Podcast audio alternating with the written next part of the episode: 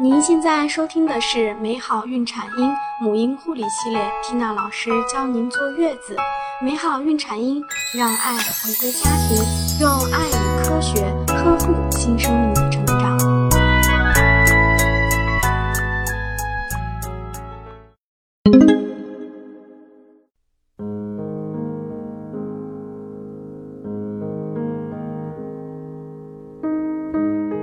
大家好，我是缇娜。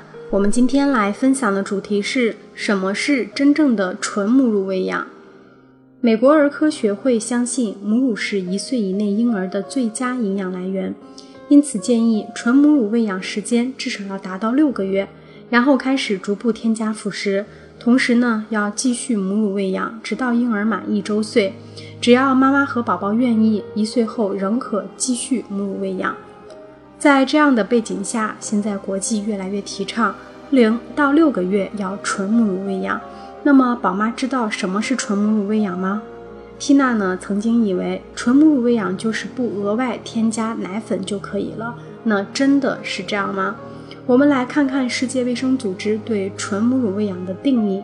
纯母乳喂养定义为。婴儿以母乳为其食物，除了维生素、矿物质及其他药物外，没有配合任何种类的其他食物，没有水、果汁、牛奶或其他乳类，也没有固体食物。所以，这个定义上来说呢，纯母乳喂养不仅是指不添加奶粉，连水都不可以随意添加。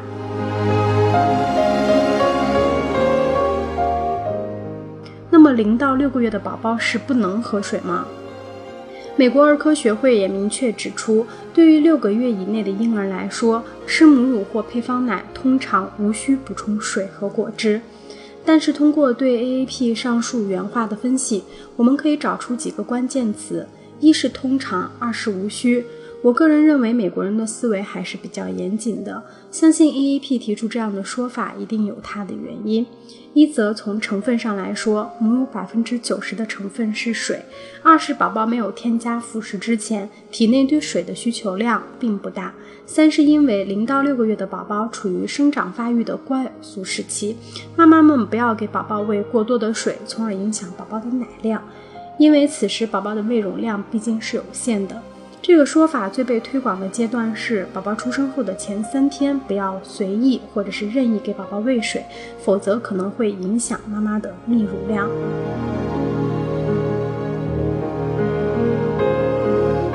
但是对于纯母乳喂养的宝宝来说，它唯一要补充的物质就是维生素 D 了。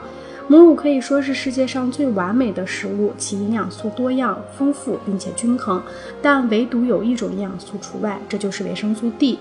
维生素 D 和宝宝的骨骼、牙齿发育密切相关，它可以使宝宝变得更加强壮，因为它和钙在人体内的吸收有不可分割的关系。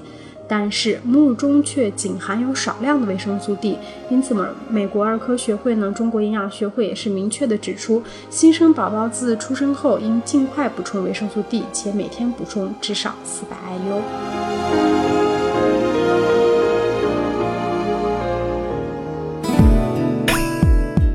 更多精彩内容，请关注微信公众号“美好孕产婴”，知识分享、交流互动、在线答疑。